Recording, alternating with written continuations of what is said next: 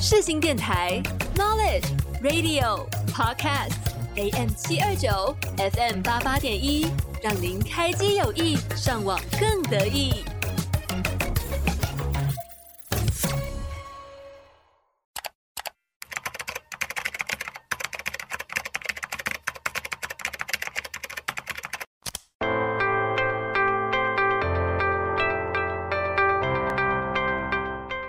的 Korea Playlist 类型音乐、影集电影、语言学习、深度旅行，想了解更多有关韩国的事情吗？嗯吗？可拉吗？哦 no，有很。Sunny의 한국 Playlist 이제 시작합니다. 안녕하세요, Sunny의 한국 Playlist Sunny예요. 大家好，欢迎收听 Sunny 的 Korea Playlist，我是主持人 Sunny。 本节目主要跟韩国的音乐、影视作品、韩文教学，还有韩国文化有关。每周一的四点到五点，在世新广播电台 AM 七二九 FM 八八点一首播。上网搜寻世新广播电台，在官网的首页就可以收听到正在 on air 的节目。还有在花莲的联友电台，每周日的下午一点到两点也会播出我的节目哦。在首播过后呢，会同步上架到官网的 Podcast 专区，还有 Spotify、SoundOn 和 Apple Podcast。只要搜寻 Sunny 的 Korea Playlist 就可以。收听到喽。另外，Sunny 的 Korea Playlist 也有 IG 和 FB 粉丝专业，在收听过后，可以到 IG 的主页点击连接，填写听众回馈表单给我建议哦。你们的回馈都将会是我做节目的动力。IG 搜寻 S U N N Y dot K O R E A dot P L A Y L I S T，赶快追踪起来吧。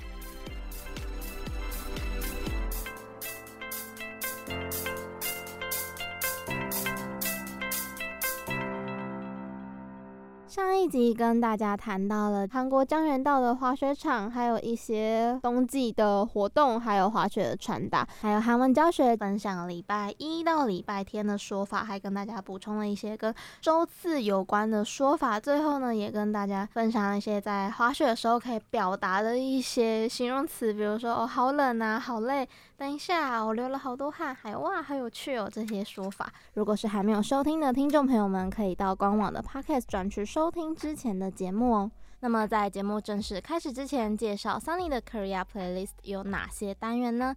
首先，音乐布告栏是 K-pop 音乐的单元，介绍过 Melon 榜单的最热门新歌，夏季精选、秋季精选、韩剧 OST、嘻哈饶舌、Trot 演歌、八零九零年代经典老歌混声团体的歌曲等等。我的 playlist 主要分享各类型的韩国影视作品。第一集分享过鬼怪，第二集有虽然三十但人十七，第十一集整理了韩国的综艺节目，用我的观点进行分析，分享我的感受还有看法。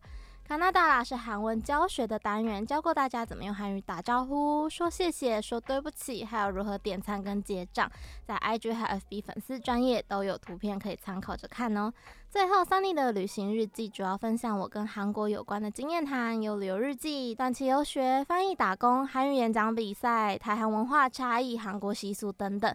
在十四、十五集有邀请我的朋友聊我们去韩国参加为期约一个月的暑期课程的经历。二十三集的时候有聊到韩国的交换生，分享他们跟韩国有关的经验。那么之后还有哪位嘉宾会上来呢？我也很期待，大家也可以期待一下。这些内容都会在接下来大约剩半年的时间跟大家做分享。赶快进入今天的单元，最新流行，动人抒情，嘻哈饶舌。疗愈放松，各式各样的 K-pop 音乐都在音乐布告栏。欢迎来到音乐布告栏。这个单元在二十六集的时候呢，跟大家分享了一系列的圣诞歌曲。那今天呢，想要来跟大家分享的是二零二三精选韩剧 OST。好啦，有一些韩剧其实它有连续播到二零二四年初，因为我本身就是一个挺爱看剧的人，所以自己听韩剧 OST 的时间还是挺多的。那这边稍微解释一下什么是 OST。好了，OST 是 Original Soundtrack 的英文缩写，也就是韩剧的原声带。那原声带你可以把它理解成是片头曲啊、片尾曲或是插曲。随着 K-pop 还有韩剧啊的那种市场越来越扩大，所以其实不只是一般的歌手他们会发专辑。韩剧的 OST 也是有专辑的哦，我人生唯一买的专辑 就是 OST 的专辑。不知道有没有跟大家说过，其实我是一个完全佛系追星的人，就是我不会买周边啊，我也不会买专辑，或是去花钱就是买各种偶像相关的东西，我完全不会去做这件事情。就是在追星，我都是那种付出我的精神，就是精神支持，然后他们有什么舞台，我就去刷那个舞台之类的，仅此而已。我就不会像有的朋友他们比较热血的，他们会去。买海报啊，收集小卡啊之类的，我就比较不会做这些。但我前年去韩国的时候，跟依婷姐姐去逛明洞的时候，我就看到那个价格比台湾便宜超级多，我就一下子手软，就买了两张 OST 的专辑。那也是我这辈子唯二买的韩剧 OST 的专辑，所以，大家就可以知道我对韩剧 OST 有多么的喜爱。那今天要跟大家分享的就是二零二三的韩剧 OST，大部分都是 Netflix 上面有的，因为我自己是 Netflix。的忠实用户，所以很多都是从 Netflix 上面看到的。第一个要来跟大家分享的是琼基狗的《Be Your Love》这首歌曲，来自大力女子江南顺。这一部戏是二零一七年大力女子都奉顺这一出韩剧的导演再次操刀。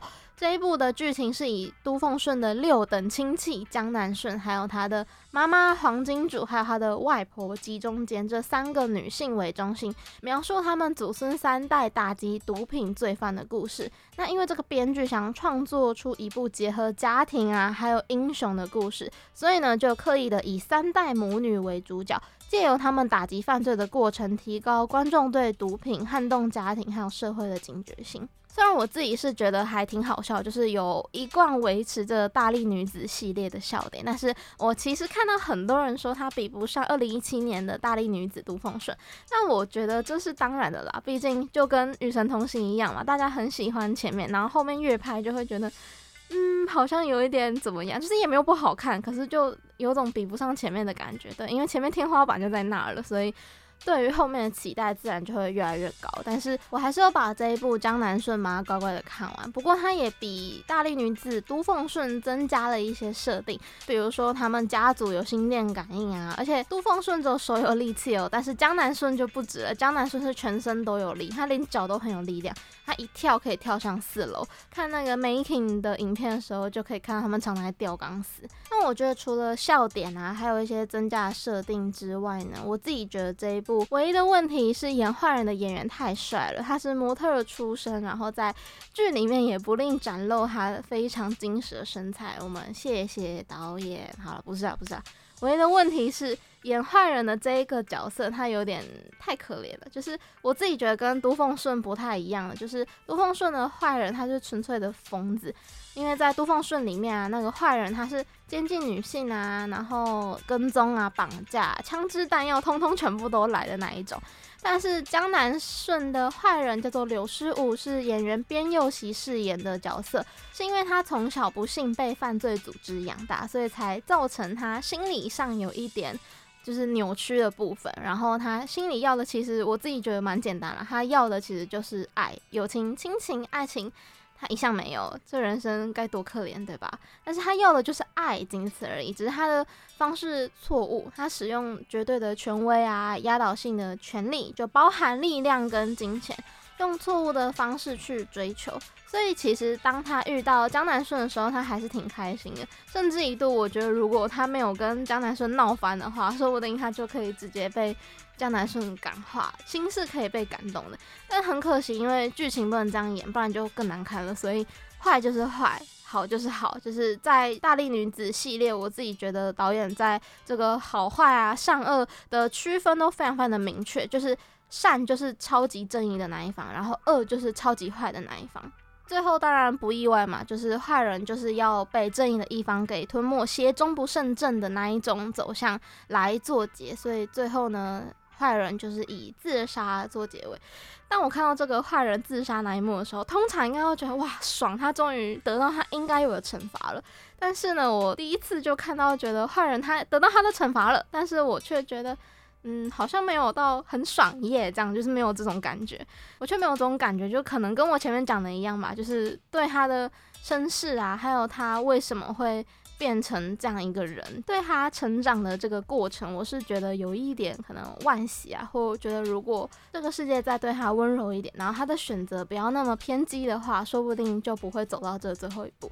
相反过来，我在看《大力女子都奉顺》的时候，他里面的坏人被抓到，我真心觉得他活该。但是江南顺，我就觉得哦，他实在是太可怜了。《大力女子都奉顺》还有一个非常非常大的看点，我觉得是江南顺比不过去的，就是男女主角的 CP 感。男女主角那时候是朴炯植跟朴宝英，然后他们的 CP 感实在是好到不行，所以他们在《大力女子江南顺》的时候也有被再次邀请回来客串第三集。身为有看过《大力女子都奉顺》的人，在看到的时候实在是觉得非常非常的惊喜。所以这个在 CP 感方面，我自己也是觉得是江南顺比较没有办法压过大令子的读风顺的地方。总之两部都是比较轻松搞笑的喜剧然后结合犯罪的元素。推荐给大家这一首歌是大令子江南顺的 ost 穷奇狗的 be your love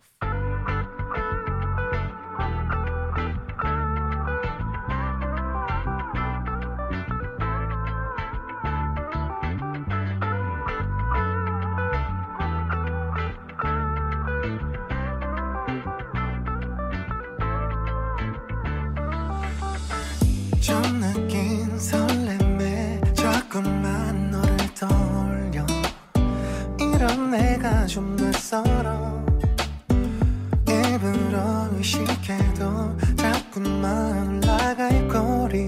음, 내게 들킬까봐 난 조려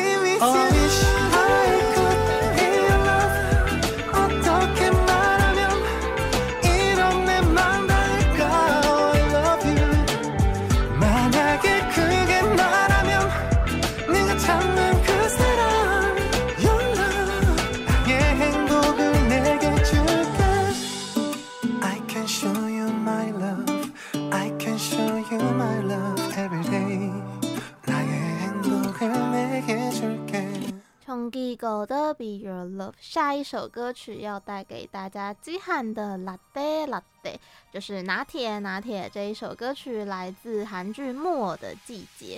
这个木偶的季节呢，是杀人的死神，还有救人的医生，生死与夺的罗曼史。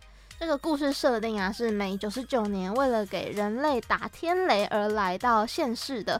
死神木偶遇到具有神秘能力的季节，季节是主角的名字。遇到具有神秘能力的季节而展开的一个奇幻罗曼史。美女的告白让野兽变成了王子，两个人幸福长久的生活着。如果生活都可以像童话一样，该有多好！因为爱上了野兽，所以成为王子都是童话故事。越了解对方，越爱对方，最后我们遇到意想不到的野兽，误以为是王子而相爱的我们，能接受野兽的真实身份吗？因为野兽怕被发现，万一不是王子的话，他会得不到爱。怕他如果不是王子，就没有资格被爱，所以隐瞒自己是野兽的事实来生活。这部韩剧呢，点出了一些现在的男女啊，可能在谈恋爱的时候的。男生跟女生的一些内心的一些小小的担心或是渴望，现在的女人害怕遇到野兽，而不是遇到王子啊。最近的男人不是王子，是野兽，他们怕被发现，哎，一旦被发现，他们好像就没有办法谈恋爱了，好像没有办法得到爱了。对，编剧跟导演想讲述的是给这些人带来安慰的一个浪漫爱情故事。男主角是一个天上地下唯我独尊，而且非常自命不凡的，自视自己是神仙的一个角色。他遇见了，而且并且爱上了一个名叫季节的人类的女生。他生平第一次感到非常的恐惧，因为他害怕万一季节发现了他贫穷的内心，还有他不堪的过去。还有他与众不同的真实身份，他会失去季节的爱。相反过来，这个女主角呢，她毕业于三流的医科大学，所以她的自尊心非常非常的低下。但是她遇到了这个可以欣赏她的男主角木偶，而且非常可以支持她，就陷入爱情了。相反过来，女生担心的是怕这个木偶男主角从世界上消失，怕自己一个人被留在世界上。就是在讲这样的一个故事，在这段感情当中，我爱你跟害怕这两个感情是同时存在的。这是一个克服恐惧，然后让这段爱情更完整的一个故事。这部韩剧由我的 ID 江南美人的女主角林秀香，还有哲仁皇后的男主角金正贤所主演的一部奇幻爱情剧。来听来自这一部的 OST 基汉的 Latte Latte。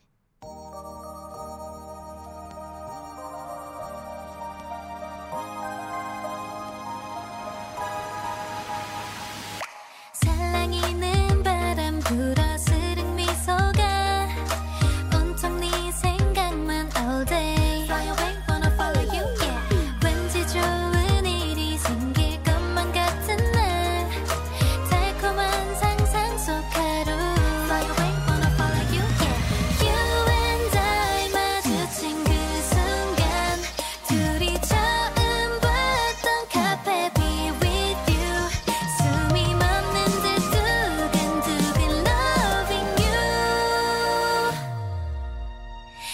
can let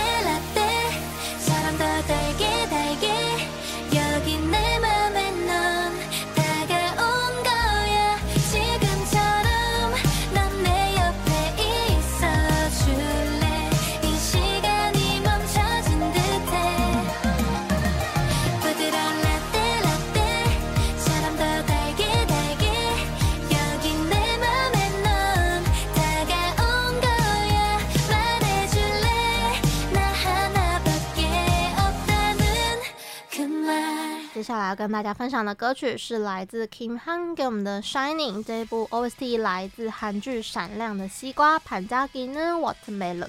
剧情讲述过着模范生还有乐团成员两种生活的 Koda 少年，透过神秘的乐器穿梭时空，来到父亲十八岁的年代，不仅和父亲成为了朋友，也和神秘的少女展开初恋的奇幻成长故事。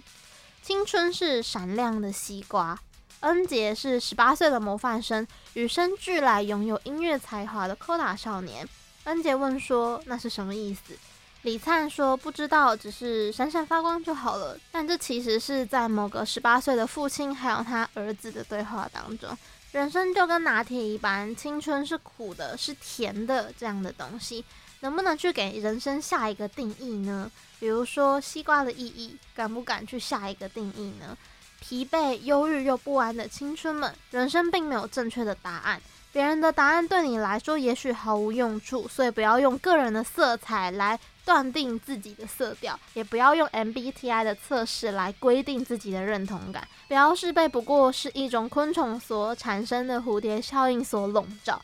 只要用你背上微弱的翅膀挣扎着飞，想飞的时候一定能飞到能飞的程度。敢许愿，让你们找到只属于你们闪亮的西瓜。听说很多人看到哭，这边也推荐给所有的听众朋友们，来自 Kim Hyun g o n g 的 Shining。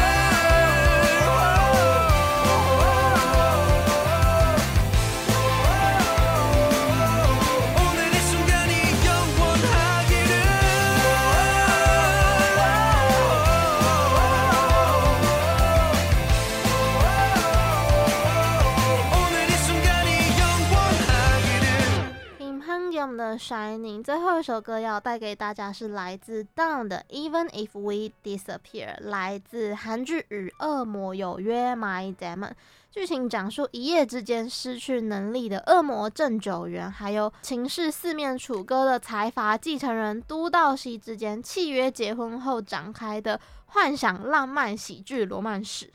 努古普达多纳瑟尔古苏桑罕奈库比任何人都陌生又可疑的我的救赎。那这边先跟大家解释一下，男主角叫做郑九元嘛，他的九元刚好就叫库恩。那库恩在韩文里面呢，刚刚好也是救援的意思，救援。然后在这部剧里面，应该比较像救赎的意思，所以哪一苦，我的救赎也有我的救援这种双关的意思。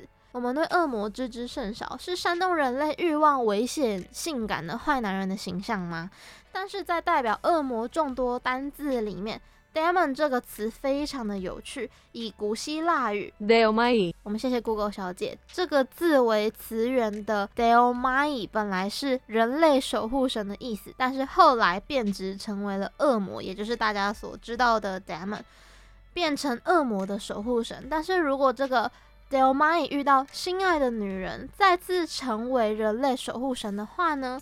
从这个想象开始的故事，就是与恶魔有约。My Demon，恶魔郑九元跟人类签订合同是他存在的理由，但是他与穿着爱马仕的恶魔的财阀继承人都道熙签订了契约结婚。他们都是恶魔，只是定义稍微不太一样。同类人之间也因为无法克服一些差异而陷入崩溃的婚姻生活。究竟郑九元跟都道熙能否守住这一个契约婚姻呢？守护天使跟人类，或者说恶魔跟人类是不一样的种类，男性跟女性也是不一样的性别。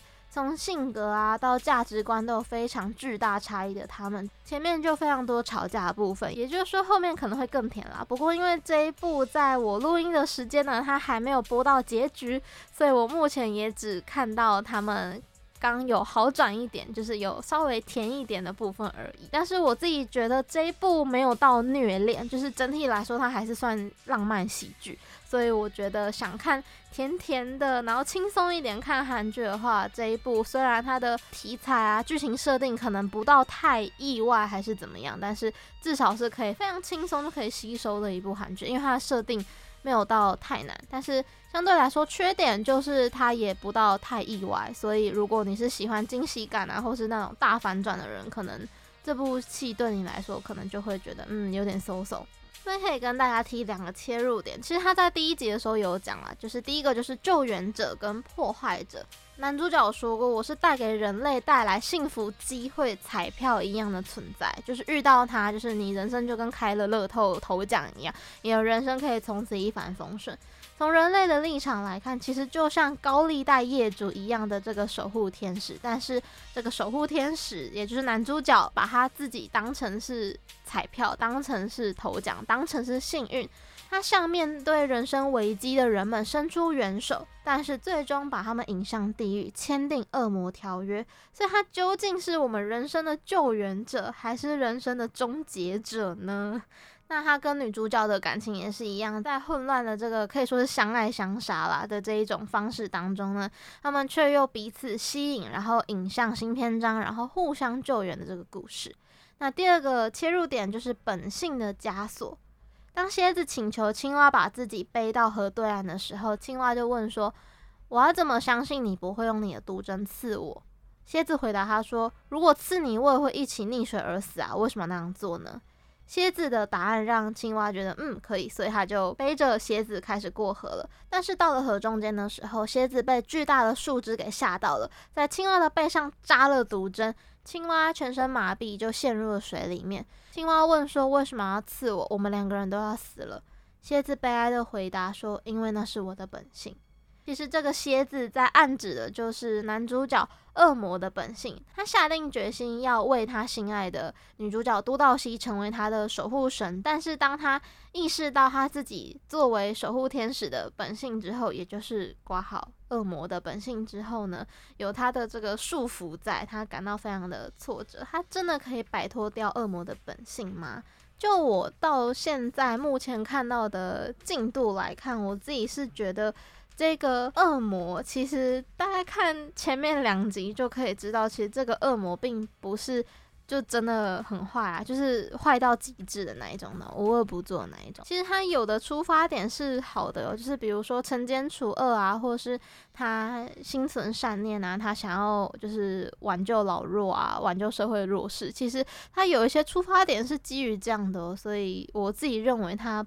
不到算一个，就是我们一般所认知的恶魔的恶。如果你们两个人只能活下来一个人的话，那你要怎么做选择？这一部有趣的元素就也在这边啦，同时是在摧残你，可是又同时在救你，同时是你的光，却也有可能是你的阴影。本来人生很多事情就是一体两面，我觉得很多时候只是单看人自己想要。刻意放大哪一面，然后刻意不去看或不去听、不去感受哪一面这样子而已。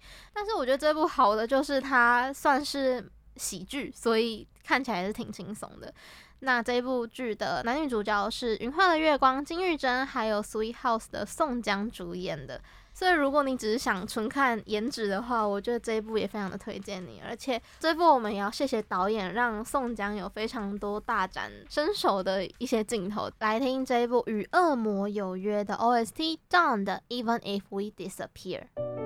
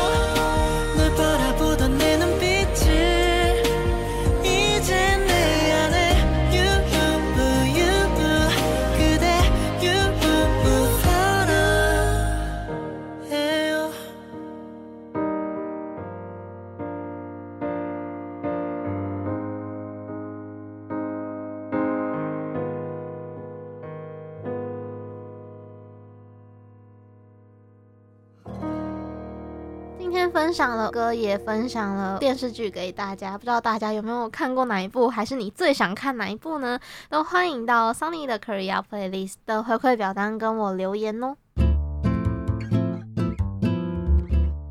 跟着 Sunny 去旅行。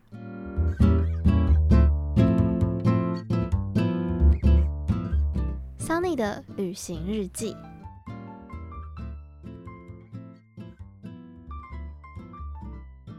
欢迎来到 Sunny 的 Korea Playlist 本集的第二个单元，Sunny 的旅行日记。上一集跟大家分享的是江原道的在地美食，还有六个江原道的滑雪度假村嘛。详细的介绍可以去听前面的集数哦。那今天想要来跟大家。分享的是另外一个旅游景点，这个地方叫做庆州。那因为这个地方是我自己本人有去过的地方，所以我也可以分享自己的游记。但是因为这个游记有点太长了，因为我去的就是。那种有导游带的，所以有蛮多的很多细节啊，是可以跟大家分享。所以我决定把这个就是旅行日记啊，庆州篇嘛，分成上下两集，这样大家才不会听到睡着，就是有一点变化这样。那这一集就先来跟大家分享一下庆州的概述，会从它的地理啊、气候啊，然后一些简单的历史，来大致让大家了解一下庆州是一个什么样的地方呢？庆州它的韩文叫做庆州，庆州市它位在庆尚北道庆尚北道里面，就庆尚北道里面有很多很多的县市。我觉得大家可以把那个韩国的什么什么道，把它想成一个可能省的概念。就比如说台湾省里面有六个直辖市、十三个县跟十三个市嘛，那就一样庆尚北道里面呢它有十个市还有十二个郡。有庆尚北道的话就还有庆尚南道。庆尚北道加庆尚南道加起来就叫做庆尚道 komongsongdo 庆州市 kong 是庆尚北道下辖的市的其中之一。有提到庆尚北道有十个市跟十二个郡嘛？郡就是那个看古装剧会出现那个郡主、郡县的那一个郡。庆州就是庆尚北道其中一个市。庆州在哪里呢？庆州在韩国大约东南边，它的东边有接东海，西接永川市，还有清道郡，然后南边是蔚山广域市，北边是相浦市。那如果不知道这些城市的话，没关系，反正就是它在东南边，然后它比较靠近的是大邱。大邱其实也是最近台湾人很喜欢去旅游的地方，为什么呢？因为飞机有直飞哦，所以蛮多人就是想去庆州的时候，就会就直接飞大邱，然后再去庆州，因为他们其实没有很远。那跟首尔有多远？就有点远了，因为毕竟首尔在左上角嘛，然后它在右下角，所以他们是有一点距离的。整个庆州市人口大概二十四万人而已，它的人口密度是每平方公里一百八十七人。大家知道台湾的人口密度是多少吗？好，应该没有人知道，大家可能只知道台湾蛮挤的，但是不知道到底多挤，对吧？台湾是每平方公里六百四十三人，所以跟这个庆州比起来的话，庆州是每平方公里一百八十七嘛。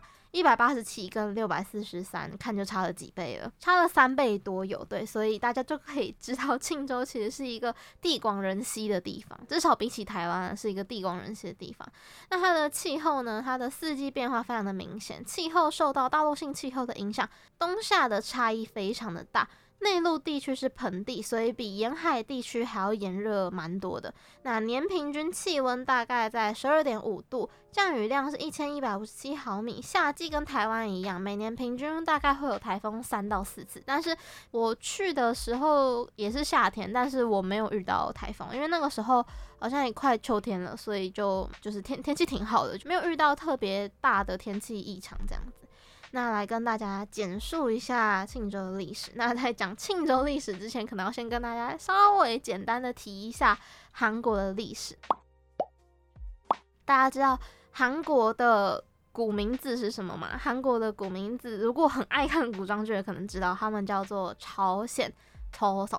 那这个朝鲜其实也是就大家所看到的那个朝日的朝嘛，然后新鲜的鲜这两个汉字，那朝其实是黎明的意思，鲜是明亮的意思，所以他们有黎明宁静之国的称呼哦。明亮的黎明象征韩国人永远朝气蓬勃的活力，但是宁静在韩国历史上通常就只是一个梦想而已，它并没有真的很宁静，因为它受到周边的大国，比如说中国啊、蒙古、俄罗斯还有日本。包围起来的一个半岛小国，在韩国历史上几乎每两年就有一次遭受外敌入侵的记录。韩国历史简单的来说，就是一部韩国人如何在外敌侵略下求生存的历史。韩国人那种不服输啊、不妥协的性格，便是在这种历史背景下逐渐形塑而成的。外敌不断的侵略，虽然国家被这些大国包围，也经常被大国入侵，但最令韩国人自傲的就是韩国这几千年来仍保持了他们鲜明的民族语言还有传统。根据语言学还有人类学的研究，韩国人属于阿尔泰语系，同属于这一语系的还有土耳其、蒙古、藏族、日本等等的民族。韩国的历史可以追溯到大概西元前两千三百多年。号称韩国开国始祖檀君建立的古朝鲜王朝，持续了大约一千两百多年之后呢，才分裂成好多个部落国家。半岛上面的国家都受到从中国传入的儒家思想啊，还有一些佛教的思想。到了大概中国唐朝的时期，是一个叫做新罗的王国统一了分裂的朝鲜半岛。而且以佛教为国教，希望建立一个理想的佛教王国。有没有发现我在讲这边的时候语气特别的重？佛教、唐朝还有新罗是非常重要的 keyword。到下集，也许大家就会知道为什么我特别强调唐朝啊、新罗还有佛教了。到了大概西元十世纪的时候呢，高丽王朝取代了这个新罗王朝。韩国现在的名称叫做 Korea 嘛，不叫朝鲜，叫 Korea，也就是由这个高丽王朝而来的。高丽王朝末期，士大夫和武士之间有非常大的冲突，还有比较相信儒家的人跟比较相信佛教的人，信徒两边有一些斗争，所以呢，又使这个高丽王朝给衰败了，它沦为蒙古的附庸国，将近快一百年。大家如果对韩国文化比较熟悉的话，可能会知道他们的儒家思想非常非常非常的根深蒂固。这个儒家思想到底是从什么时候开始影响韩国的呢？是从十四世纪末到二十世纪初的朝鲜王朝这段期间，这个。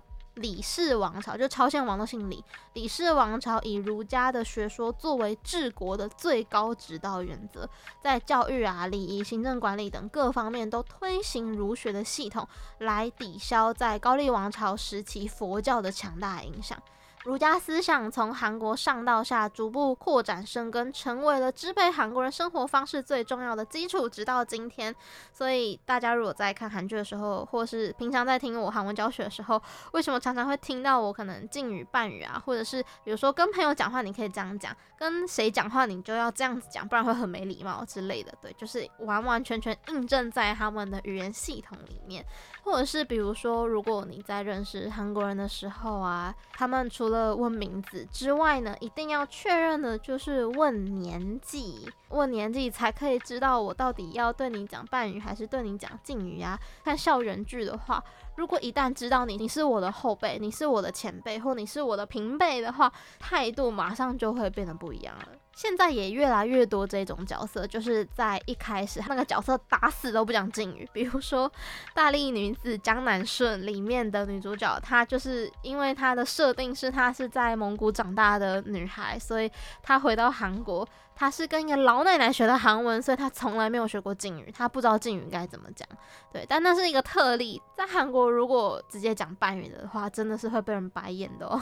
所以这个在韩国真的要很小心。这个好像之前跟君宇聊天的时候有聊过，但是我其实不太记得我剪进去了。反正在这边要讲的就是说，儒家的思想啊，还有文化，他们的礼教是非常非常深深的影响韩国到现在的。继续讲这一个十四世纪末到二十世纪初的朝鲜王朝。这个李氏朝鲜王朝在大概十五世纪中叶的时候，他们出了一位历史上最伟大的君王，就是大家也都认识的，是世宗。在世宗的倡导之下呢，韩国学者创造出包含十个母音还有十四个子音的韩语字母。在此之前呢，韩国的著述啊，就他们的书全部都是采用中国的汉字。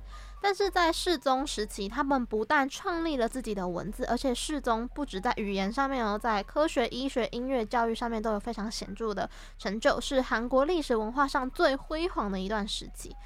不过，大概到中国的明末清初的时候开始，朝鲜王朝从此开始就以儒家的正统继承人自居，朝鲜王朝就以太极旗作为国旗。后来虽然改朝换代，但是太极旗还是被韩国沿用至今。大家如果去看一下那个韩国国旗的话，就会知道它中间是一个太极的图案嘛。虽然不是黑白啦，是红色跟蓝色，但是他们那个线条其实是太极的图案，而且就是围在它四个角落，那个是八卦阵图。所以其实这个的历史就是从。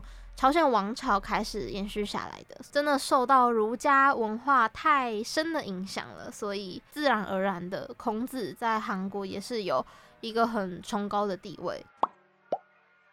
概述完了韩国历史报道，有没有睡着？还记得我们今天主题是什么吗？我们今天的主题是庆州哦，要来讲的是庆州的历史。根据《三国史记》《三国杀记》还有《三国遗事》《三国游杀》的记录，公元前五十七年的六月八号。第一个成邑国家四路国在庆州的桂林一带建立，千年以来都是新罗的首都，也是韩国历史最悠久的城市。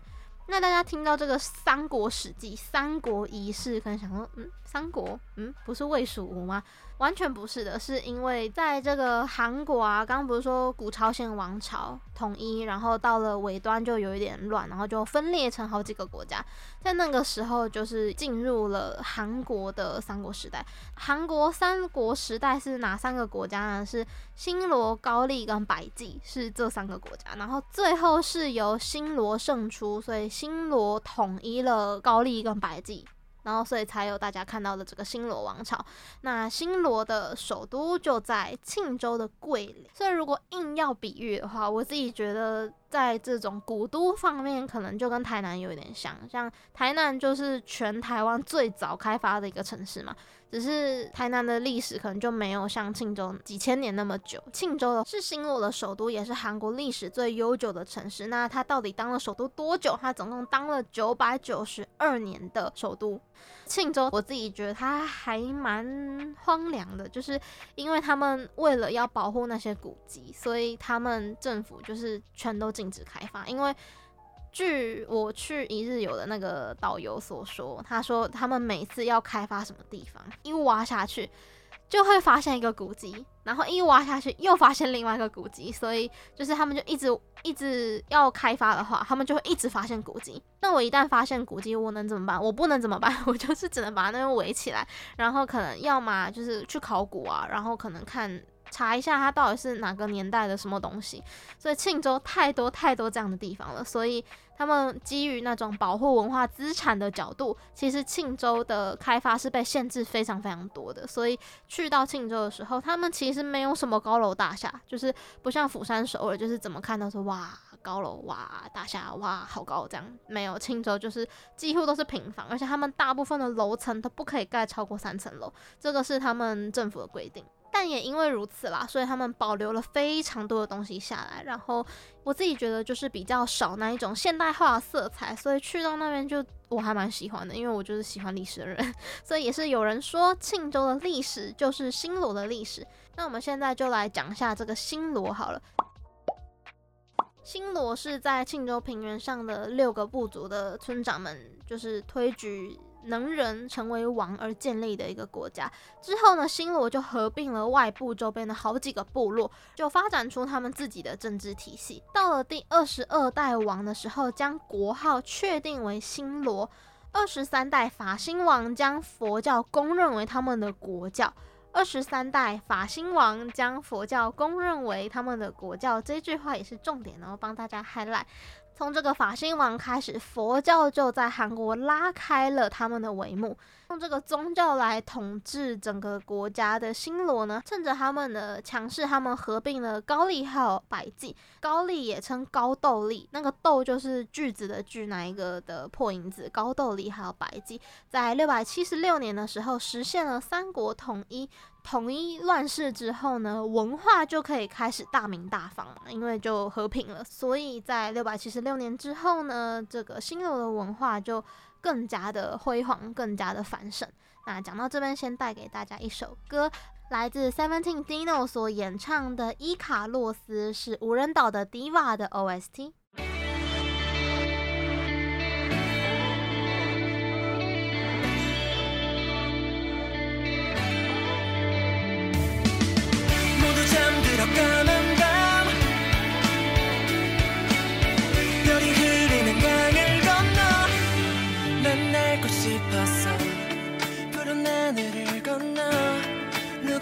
보지 못한 것. 너란 태양까지 가고 싶었어.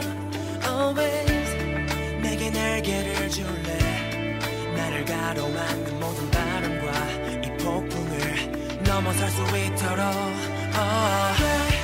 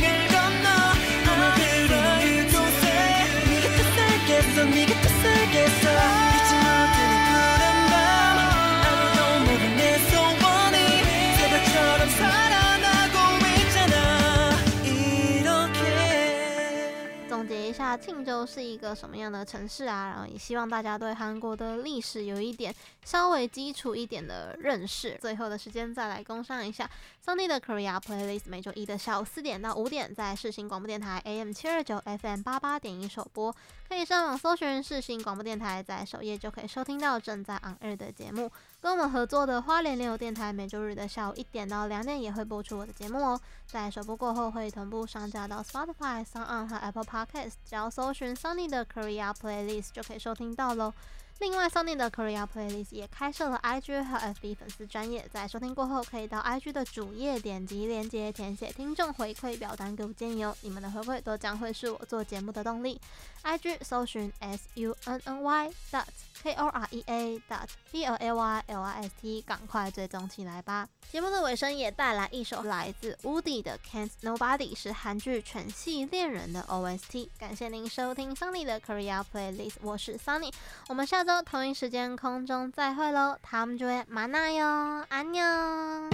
하루 종일 네 생각에 자꾸 난 멍해져 틈만 나면 왜 이러지 웃음이 막 나와 내 머릿속엔 가득 달콤한 단어들로 채워져 모든 게 네 모든 게 좋아 나. 한동안 내 맘은 온통 뭔가에 가린 것처럼 빛이 들어올 틈조차 there were no. 하지만 너에겐 Glock on. 너라서 가능한 knock on 눈부신 미소로 내 하루를 채웠으면 해 Can nobody, can nobody, can nobody 오직 너 I'm falling in love Can nobody, can nobody, can nobody only you I'm falling in love Ain't nobody, ain't nobody, ain't nobody 널 빼놔 의미 없는 걸 Can nobody, can nobody, can nobody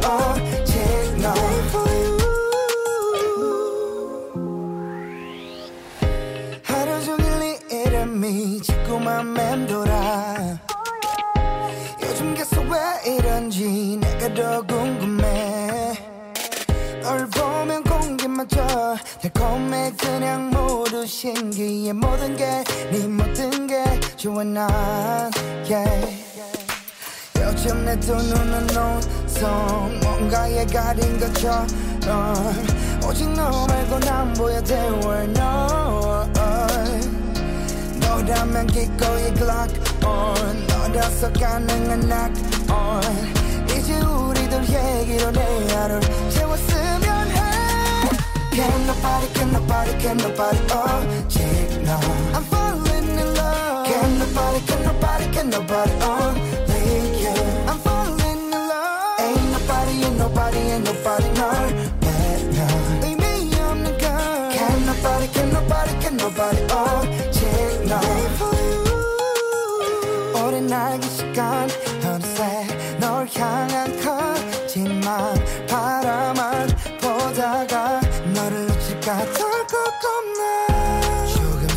서툴지만 온전한 내 진심 담아 다가가 늦기 전에 너에게 내맘 전해줄래 Can nobody, can nobody, can nobody 오직 너 I'm falling in love Can nobody, can nobody, can nobody